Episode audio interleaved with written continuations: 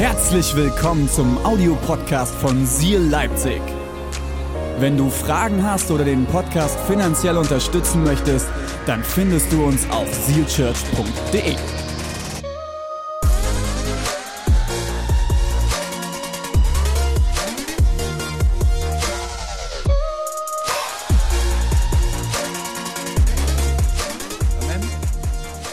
Yes. Ich freue mich, ich will mit einem Bibelvers anfangen, ich will, den will ich vorlesen, den finden wir in Markus 5, ab Vers 25. Das ist eine sehr leidenschaftliche Geschichte in der Bibel, die ähm, auf so vielen Ebenen uns was beibringen kann. Und ich möchte mit euch einen ganz spezifischen Aspekt heute anschauen. Markus 5, 25. Unter den Leuten war auch eine Frau, die seit zwölf Jahren an schweren Blutungen litt. Sie war bei vielen Ärzten in Behandlung gewesen und hatte dabei viel gelitten und ihr gesamtes Vermögen ausgegeben. Sag mal, gesamtes Vermögen. Aber es hatte ihr nichts genützt. Im Gegenteil, ihr Leiden war nur noch schlimmer geworden. Diese Frau hatte von Jesus gehört. Nun drängte sie sich in der Menge von hinten an ihn heran und berührte sein Gewand. Denn sie sagte sich, wenn ich auch nur sein Gewand berühre, werde ich gesund. Und wirklich im selben Augenblick hörte ihre Blutung auf und sie spürte, dass sie von ihrem Leiden geheilt war. In einer anderen Übersetzung steht, dass sie in ihrem Körper, so körperlich gespürt hat, dass sie gesund wurde. Im selben Augenblick merkte auch Jesus, dass eine Kraft von ihm ausgegangen war. Er drehte sich um und fragte die Leute, wer hat mein Gewand berührt? Seine Jünger erwiderten, ja, so typische Besserwisser, du siehst doch, wie sich die Menschen um dich drängen und da fragst du, wer hat mich berührt? Aber Jesus blickte in der Menge umher, um zu sehen, wer es gewesen war. Zitternd vor Angst trat die Frau vor. Sie wusste ja, was mit ihr geschehen war. Sie warf sich vor Jesus nieder und erzählte ihm alles, ohne etwas zu verschweigen. Meine Tochter sagte Jesus zu ihr, dein Glaube hat dich gerettet. Geh in Frieden. Du bist von deinem Leiden geheilt. Vater im Himmel, wir danken dir, dass du ein gütiger Gott bist, dass du ein Gott bist, der uns sieht, der uns wahrnimmt, auch wenn wir oftmals in der Menge umhertoben und unseren Fokus verlieren, verlierst du deinen Fokus in deiner Person und in deiner Identität nicht.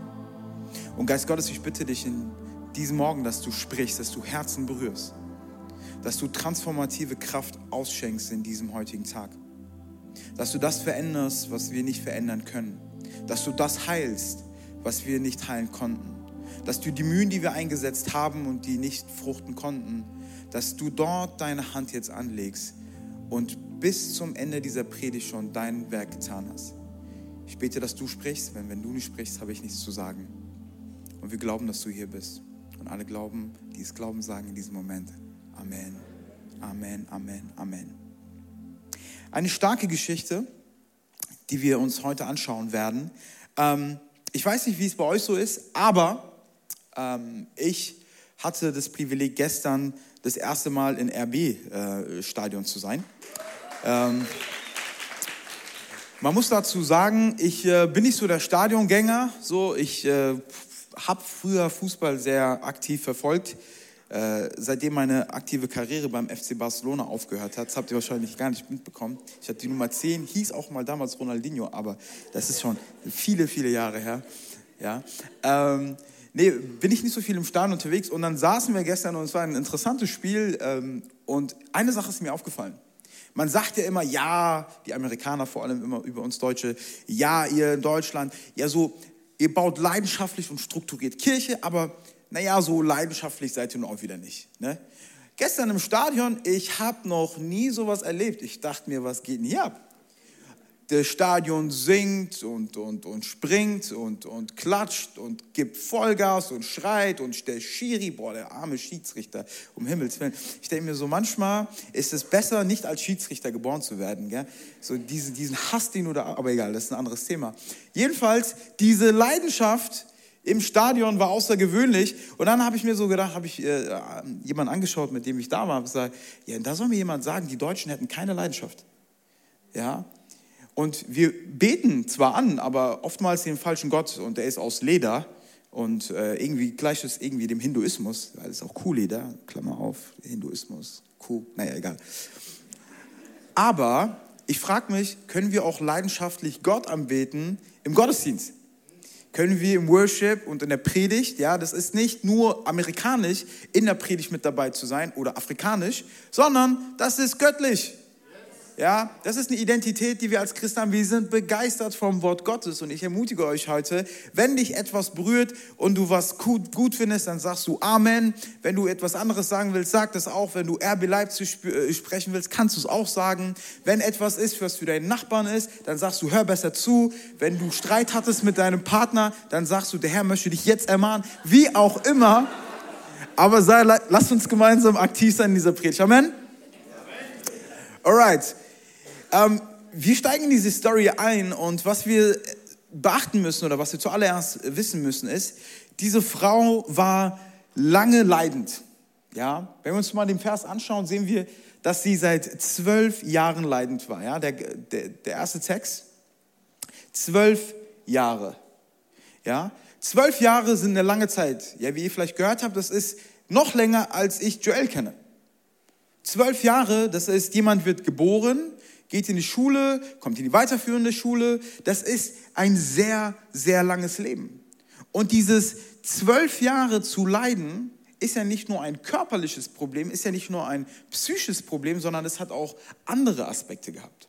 Und ich möchte über diese Aspekte reden und ich hatte eigentlich ein paar Bilder mitgebracht, ähm, die uns so ein bisschen zeigen können ähm, oder ein bisschen verdeutlichen können.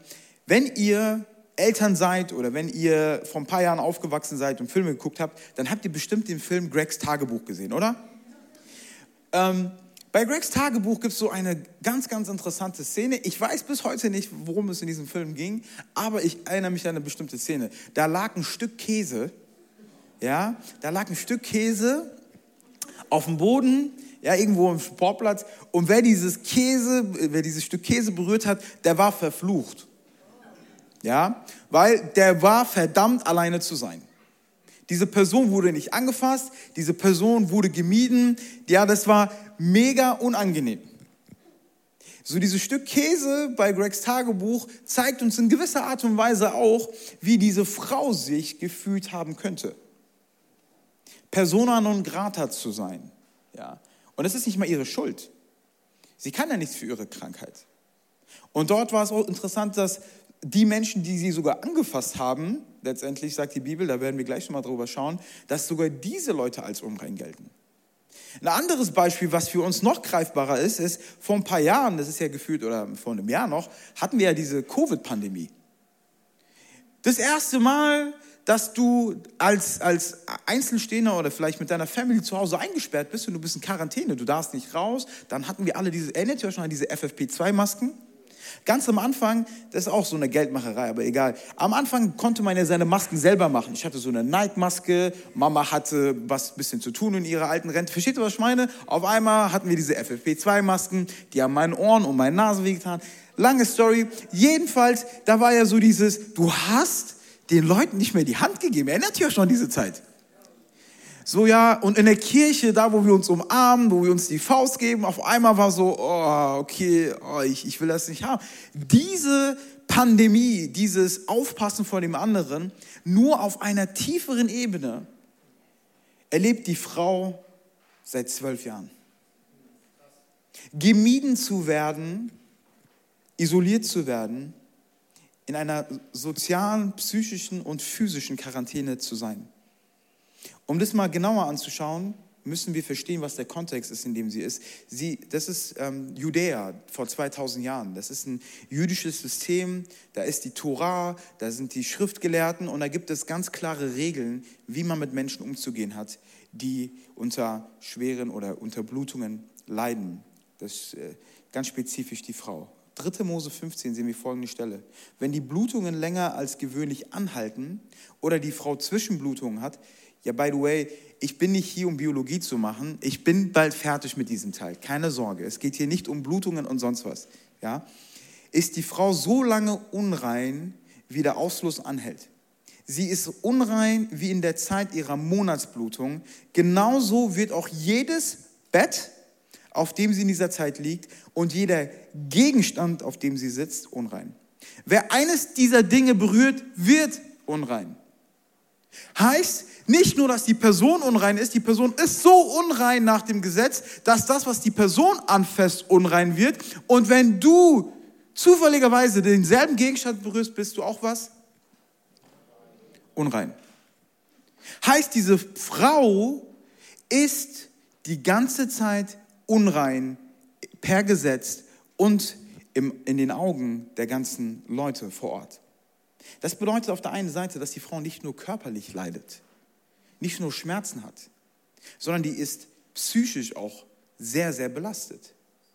Weil wir Menschen brauchen Menschen. Ich weiß, der eine oder andere sagt, ich bin introvertiert, ich mag keine Menschen, aber du brauchst Menschen. Wir brauchen Kontakt zu anderen. Wir brauchen Gemeinschaft. Wir brauchen mal mit jemandem zu lachen oder mit jemandem zu weinen. Das brauchen wir. Wir Menschen sind soziale Wesen. Diese Frau, wir können davon ausgehen, dass wenn sie verheiratet war, diese Frau war auch in gewisser Art und Weise wohlhabend, weil die hat ja ein ganzes Vermögen ausgegeben. Ja, das ist hier nicht eine, also so eine äh, imaginäre Währung, die sie hatte, die sie ausgegeben hat. Die hatte wirklich Geld, die hatte Wohlstand und diesen ganzen Wohlstand hat sie ausgegeben, um was? Um gesund zu werden. Also können wir wissen, dass diese Frau auch verheiratet gewesen ist. Wahrscheinlich ist sie jetzt geschieden, die ist alleine, die findet keinen neuen Partner. Ja, sie ist Single bei Zwang, nicht bei Choice, kennt ihr ja heutzutage. Ja, ich bin Single bei Choice, ich, ich suche den richtigen Partner. Eigentlich bist du Single, weil deine Charakterkatastrophe ist, aber egal.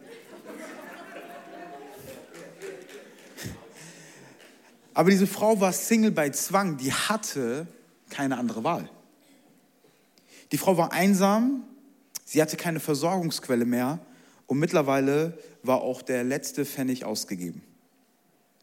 Auf einer religiösen, geistlichen Ebene ist diese Fra Frau komplett ein Fluch für Menschen. Weil nicht nur sie selbst, sondern das, was sie berührt, macht Menschen unrein. Das heißt, wenn die ihr, ähm, ähm, ihr, ihr, ihr, Brot da ist und will ihr Brot teilen, weil sie freundlich sein will, keiner fest es an. Die Frau ist immer alleine es ist wichtig, sich diese Person anzuschauen, weil man liest schnell diese Geschichte und dann haben wir dieses äh, Prinzip oder dieses Verständnis von Jesus, der Heiler, Jesus, ach voll cool, da passiert das und dann lesen wir so drüber. Das bin ich, das bist du. Die Einsamkeit, diese Herausforderungen, diese Schmerzen, diese katastrophale Situation, damit können wir uns auch identifizieren, oder? Wie viele Menschen oder wie viele von uns sind durch Aktionen oder durch Situationen isoliert worden. Vielleicht, weil du jetzt an Jesus glaubst, bist du sozial isoliert worden. Gilt in den Augen der Gesellschaft als unrein. Als, ja, ein gebildeter Mensch, wie kann der an Gott glauben? Aber diese Dynamik zeigt uns eine Sache auf, und zwar, dass manchmal für, die, für das Unglück und für, dieses, für die schwierige Situation deines Lebens du nicht so verantwortlich bist, wie du denkst. Und wenn es passiert, dann ist die Frage, wie gehst du damit um? Und was wir tun, ist, wir versuchen, die Probleme selber zu lösen. Und diese Frau kommt in diesem Moment mit allem, was sie versucht hatte, mit allem, was sie ausgegeben hatte, mit allem, mit ihrer aller, allerletzten Hoffnung und kommt zu Jesus in diese große Menge. By the way, die darf sich nicht in große Mengen begeben. Aber kennt ihr das? Manchmal musst du dich durch das System dribbeln manchmal musst du das System in den Schwachstellen, die es hat, auch ausnutzen. Warum? Wenn alle mit dem Hype und mit Oberflächlichkeit abgelenkt sind, ist es deine Chance, Gott nahe zu kommen. Aber dazu später ein bisschen mehr. Aber warum diese Strenge? Diese Strenge ist ganz wichtig zu verstehen. Wir könnten sagen, warum ist Gott so gemein? Warum gibt es diese Strenge? Warum gibt es so eine Distanz, die Gott auf den Menschen legt? Aber es ist wichtig zu wissen, dass wir, dass vor allem die Juden damals ein Verständnis von einem sehr heiligen und reinem Gott haben. Weil Gott ist ja perfekt. Und mit, um Gott zu begegnen, müssen wir uns dieser Perfektion annähern und deswegen wurden Opfer gebracht und deswegen gab es Rituale und deswegen gab es Waschungen und so weiter und so fort. Wer ist dankbar, by the way, mal ein bisschen das mal vorwegzunehmen, dass Jesus Christus ein für alle Mal den, den, den Tod äh, bezwungen, den Preis bezahlt hat, damit wir weder Waschungen noch irgendwelche Rituale noch sonst was einhalten müssen, sondern dass wir einfach nur im Gebet zu ihm kommen können und der Weg zum Vater ist frei geworden. Wer ist denn hier mal dankbar für diesen Preis, den Jesus Christus bezahlt hat? Weil stell dir mal vor, heute müsstest du dasselbe tun. Stell dir mal vor, du gehst so auf den Markt, es gibt immer noch so einen Wochenmarkt und da gibt es Ziegen und Tauben und Rinder und so und dann verhandelst du da mit, mit Udo und der sagt, nee, Inflation, die Ziege kostet jetzt 20 Euro mehr. Sagst, ey, ich habe keine 20 Euro mehr, weil ich habe ja, genau deswegen will ich ja die Ziege kaufen. Ich habe mein letztes Geld verspielt, jetzt muss ich ein Opfer, stell dir mal diese katastrophale Situation vor. Das alles gibt es nicht mehr, weil Christus ein für alle Mal ein Opfer gebracht hat. Aber es ist wichtig zu verstehen, was ist dieses jüdische Gedankenkonstrukt. Weil dieser Gott so rein ist, weil dieser Gott so heilig ist, darf man ihm nicht nahe kommen. Man kann ihm nicht nahe kommen. Er will zwar diese Nähe, aber durch Sünde, durch Unreinheit ist da letztendlich eine Distanz. Aber es macht eine Sache ganz deutlich. Es zeigt auf, wie unmöglich es war, zu Gott zu kommen. Deswegen ist Gott zu uns gekommen. Weil es unmöglich war, von den Menschen aus zu Gott zu kommen, war es wichtig, dass Jesus dann am Ende des Tages als Mensch in diese Erde kam, um uns nah zu sein. Reinheit entscheidet, wie du zu Gott kommen darfst oder zum Beispiel zum Gottesdienst. Und wir haben heutzutage ja auch ein gewisses Verständnis von, wie kann ich in die Kirche kommen. Du kannst in die Kirche kommen, genauso wie du bist. Wenn du hier besoffen reingelaufen bist, ja, was nicht der Fall ist, aber wenn es der Fall sein sollte, dann gibt es keinen Ort, an dem du mehr willkommen bist als in der Kirche. Wenn du mit Zweifeln und Unglauben reingestolpert bist, dann bist du hier willkommen. Und für die Menschen, die nicht verstanden haben, dass die Kirche Jesu ein Ort ist, wo Menschen imperfekt hineinkommen, nicht weil sie am Ende des Tages perfekt sein wollen, sondern weil sie eine Begegnung haben von einem Gott, der wartet im Rendezvous-Modus, der perfekt ist für uns imperfekte Menschen. Das ist die Kirche. Das ist die Gemeinschaft der Heiligen. Das sind nicht bessere Menschen, das sind gerechtfertigte Menschen. In Hesekiel 36 sehen wir auch Folgendes noch im Alten Testament. Wir sehen den Zuspruch Gottes. Dann gieße, ich reines Wasser über euch aus und ihr werdet was? Rein sein. Von allen Unreinheiten und von allen Götzen werde ich euch reinigen. Und ich werde euch ein neues Herz geben und euch einen neuen Geist schenken. Ich werde das Herz aus Stein aus eurem Körper nehmen und euch ein Herz aus Fleisch geben. Hier spricht Gott, der merkt, dass in uns so viel kaputt gegangen ist. Nicht nur der Körper, der versagt, der irgendwann endlich ist, sondern es geht darum, dass unser Geist, dass unsere Seele, unser Herz so versteinert geworden ist, dass Gott sagt, ich gieße etwas Neues aus. Ich transformiere dein Herz. Ich gebe dir ein neues Herz. Du selbst kannst dir kein neues Herz erarbeiten. Und wenn du denkst, der Gott im Alten Testament ist gemein und hat irgendwie eine schlechte Zeit gehabt und ist durch eine Midlife-Crisis gegangen, dann stimmt das nicht. Denn der Gott des Alten Testamentes ist auch der Gott des Neuen Testamentes. Und du siehst, dass der Gott des Alten Testamentes Versprechen macht und eine Verheißung ausruft über seine Kinder. Ich gieße reines Wasser über euch aus ich werde euch von allen Unreinheiten und von allen Götzen werde ich euch reinigen. Wie viele Götzen, wie viele Unreinheiten haben wir und wie gut ist es zu wissen, dass Gott uns reinigen, dass Gott uns wiederherstellen und Gott uns verändern wird. Amen. Denn Sünde ist das, was den Menschen verunreinigt in seinem Wesen, in seinem, in seinem tiefsten Inneren. Das kannst du nicht durch Gutmenschlichkeit und durch gute Taten, kannst es nicht besser machen, sondern es braucht eine Veränderung von Gott. Es braucht den Erfinder, es braucht denjenigen, der diese Seele geschaffen hat, dass er das wiederherstellt. Wenn die Quelle verseucht ist, unser Herz, ja, wenn die Quelle verseucht ist, dann lässt sich daraus schwer leben. Aus einer verseuchten Quelle gibt es nicht gutes Trinkwasser. Und bei dieser Frau war es kurz davor, dass die Quelle ihres Daseins komplett vergiftet wurde. Sie hat alles versucht, aber sie bringt noch den letzten Funken Glauben auf, den letzten Funken Glauben. Markus 5, 28. Denn sie sagte sich, wenn ich auch nur sein Gewand berühre, berühre werde ich was? Werde ich gesund. Ja? Was für ein Glauben hat diese Frau? Ich muss nicht mal Jesus anfassen. Wenn ich sein Gewand berühre, werde ich gesund. Und wirklich, sagt die Bibel, im selben Augenblick hörte ihre Blutung auf und sie spürte, dass sie von ihrem Leiden geheilt war. Nach zwölf Jahren Leid, stell dir das mal vor. Nach zwölf Jahren Leid kommt diese Frau zu dem Entschluss, Was ist, wenn ich das Gewand von Jesus berühre? Was ist, wenn ich mich traue, das zu tun, was ich nicht tun darf? Weil es war sowieso bei ihr am Ende. Aber wie kam es dazu? Ganz am Anfang haben wir ja gelesen, die hat von Jesus gehört. Sie hat davon gehört und das Interessante an dieser Geschichte ist, Jesus ist gerade auf dem Weg, jemanden zu heilen. Weil da kommt ein Vater und sagt, meine, to meine Tochter ist gerade am Sterben, kannst du nicht vorbeikommen, Jesus. Und dort, wo Jesus war, waren immer Menschenmengen. Das heißt, wenn du denkst, dass Kirche zu groß ist, dann verstehst du Jesus nicht. Dort, wo Jesus war, waren immer Massen an Menschen. Es waren immer so viele Menschen, dass Jesus sich sogar zurückziehen musste. Ja, Jetzt nicht das als Theologe jetzt, als möchte gern Theologen jetzt wir uns erheben und sagen, ah, war Jesus doch introvertiert? Welcher Enneagrammtyp war er? Nein, hat nichts damit zu tun. Manchmal hast du so ein Overload an People, da musst du dich mal zurückziehen, um mit Gott zu sein, mit deinem Vater zu sein. Mal ein kleiner, mal ein kleiner Wink mit dem Zaunfall für uns hier. Wenn du die ganze Zeit nur am Geben bist, kann es sein, dass du am Ende austrocknest. Es ist wichtig, wie du gibst, auch zu bekommen. Aber du füllst dich nicht durch die Komplimente anderer, sondern die Zeit mit dem Vater, mit dem du im Himmel, den du im Himmel hast, mit dem du es verbringst. Da holst du dir deine Kraft, da holst du dir deine Identität. Und das hat Jesus getan am Anfang dieses Kapitels. Er kommt dann aus diesem See zurück, es ist wieder eine Menschenmenge und dann kommt wieder die erste Anfrage. Und das Interessante ist, jeder will was von Jesus. Jeder.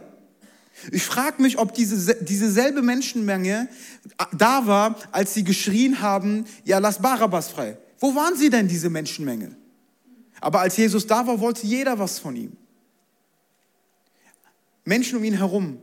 Aber es ist nur eine einzige Frau, die ihn wirklich berührt. Eine Menge, die ihn umsingelt, aber nur eine einzige Frau, die ihn so berührt, dass Kraft von ihm ausgegangen ist.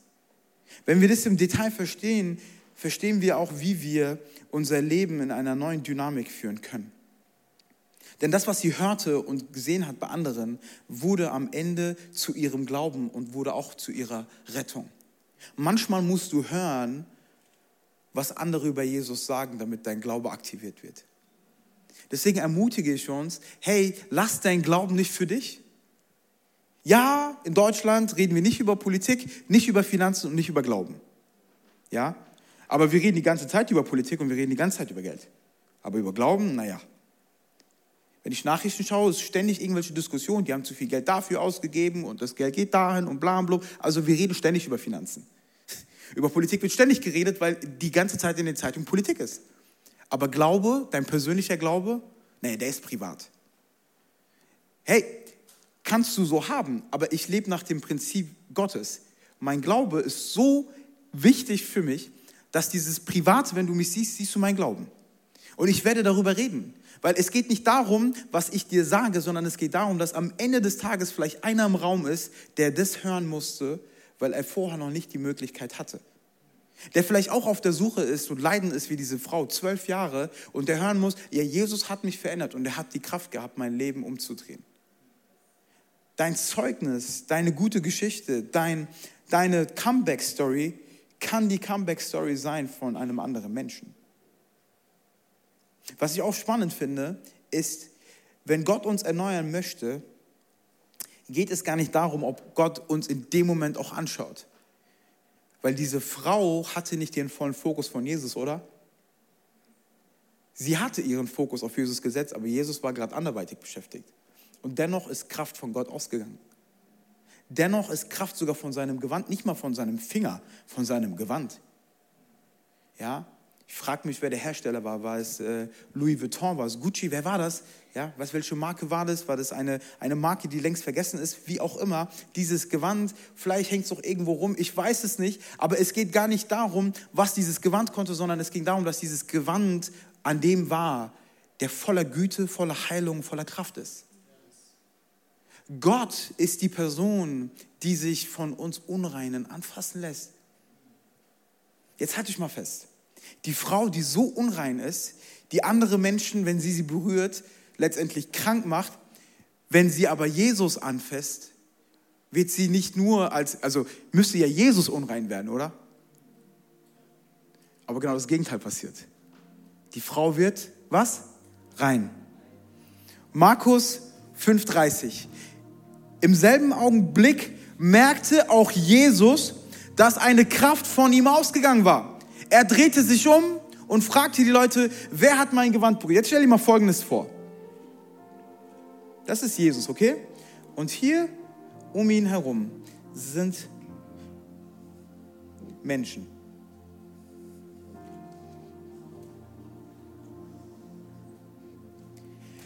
Da sind so viele Menschen, dass diese Frage, was theoretisch keinen Sinn ergibt.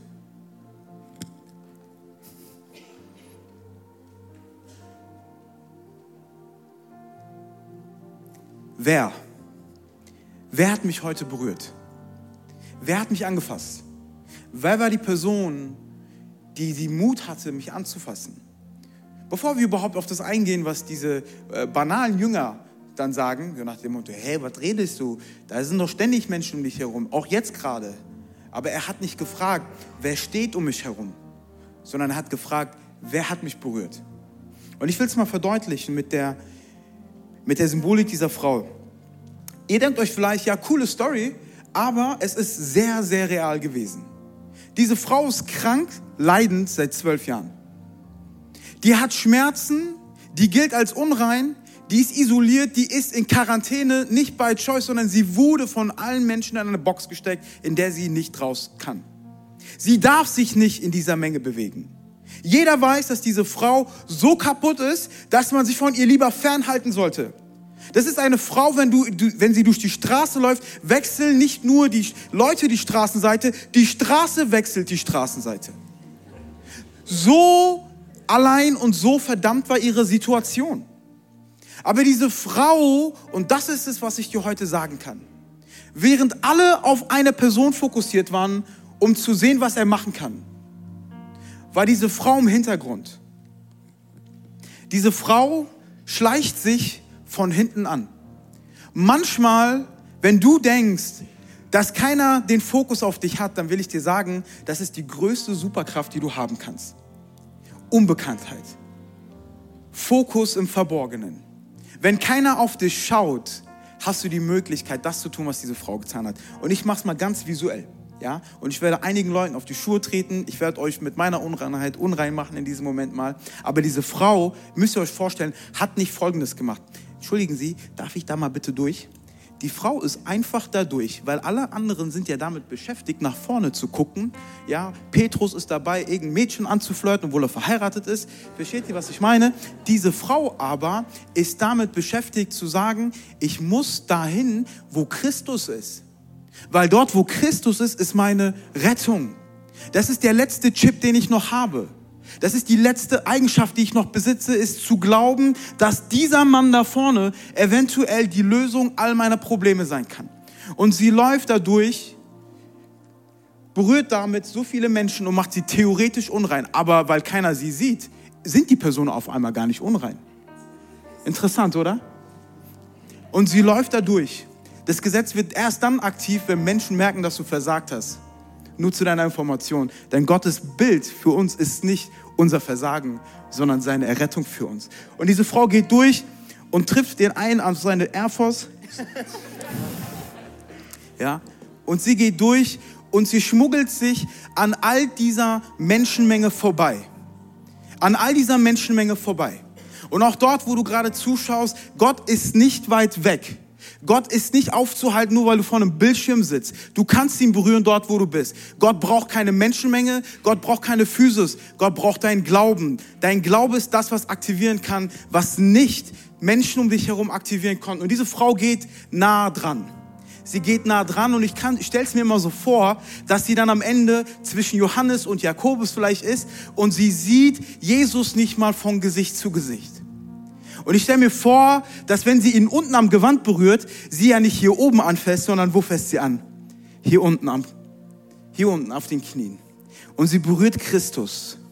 In dem Moment, wo sie Christus berührt, alle anderen schauen weg, alle anderen sind desinteressiert, alle anderen sind beschäftigt mit sich selbst. Aber Gott ist so beschäftigt, zu retten und zu heilen und zu erlösen, dass auch wenn er gerade nicht zu dir guckt, er nicht anders kann, außer seiner Identität, dich zu berühren und zu verändern.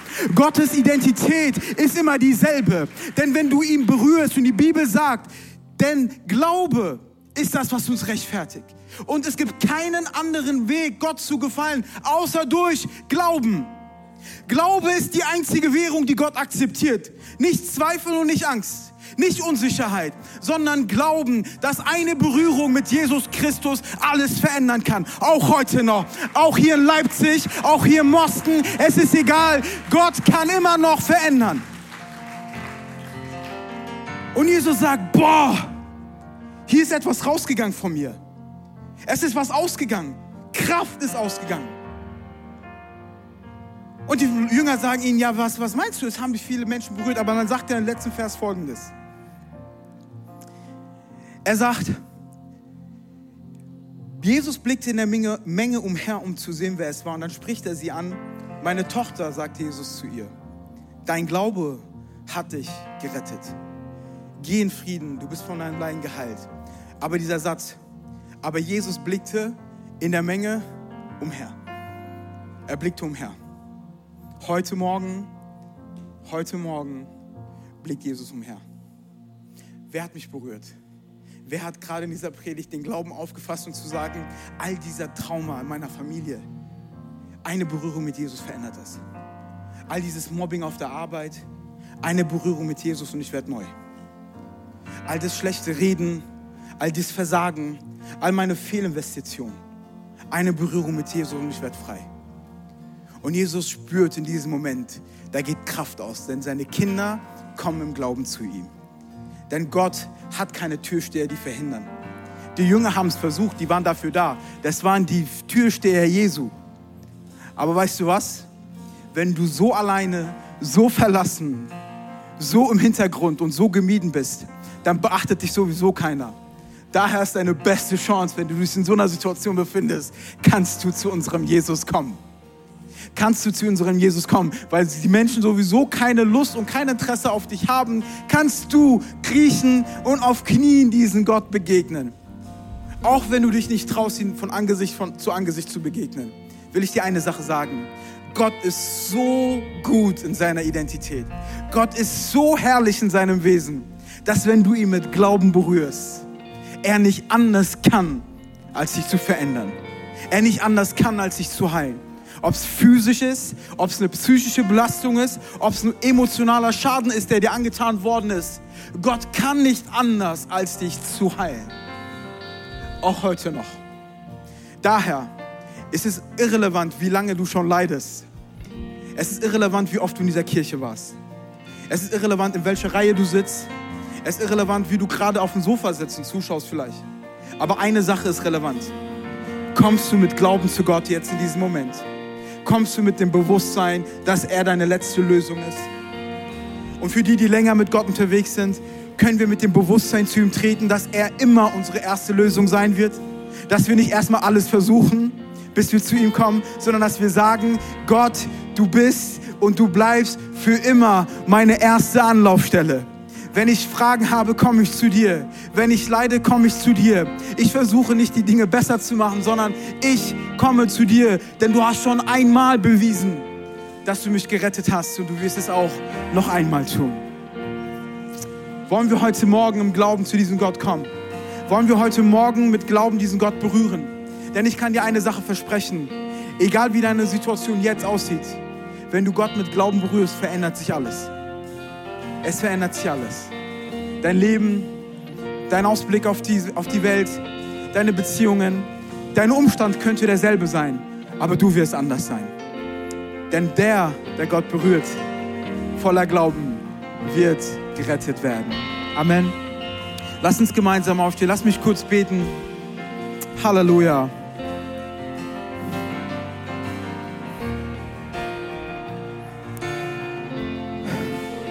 Kannst neben Jesus sein und alles mitbekommen und trotzdem so bleiben, wie du bist. Oder du machst diesen Schritt des Glaubens und berührst ihn.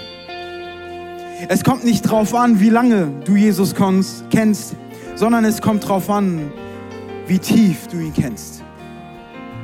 Es geht nicht in der Umgebung von Jesus zu sein, sondern es geht darum, Jesus zu berühren.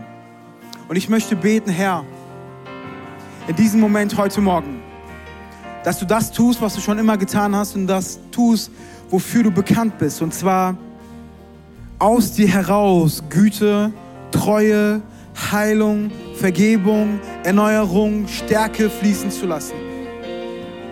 All den Ausfluss, den wir hatten, all das Leid, was uns jahrelang geplagt hat, all der Schmerz und die Krankheit, die uns zerstören wollte, all das, was uns gefesselt hat, bringen wir in diesem Moment, wie das Glauben dieser Frau, zu dir und berühren dich und sagen, Jesus, heile mich. Jesus, berühre mich. Jesus, verändere mich. Denn du kannst nicht anders, als wenn man dir begegnet mit Glauben, dass du uns mit dem berührst, was du bist. Und du hast Kraft und du hast Treue und du hast Liebe und du hast Heilung und du hast Stärke und du hast Beziehungen und du hast Versorgung. All das, was wir brauchen. Jesus ist in dir und deswegen erheben wir dich und deswegen kommen wir zu dir mit Glauben und berühren dich wie die Frau vor 2000 Jahren und glauben, dass eine Berührung mit dir alles verändert. Jesus, wir danken dir und wir heben unsere Hände und wir stellen uns auf. Lass uns gemeinsam unsere Hände heben. Begegne Gott im Glauben. Es geht nicht darum, dass du drumherum stehst. Jetzt ist dein Moment, wo du eingreifst und sagst, ich möchte jetzt in diesem Moment Gott begegnen und Gott berühren. Denn das ist meine Chance der Rettung. Es ist meine Chance der Heilung. Es ist meine Chance der Wiederherstellung. Denn derselbe Gott ist immer noch da. Amen. Come on, let's sing.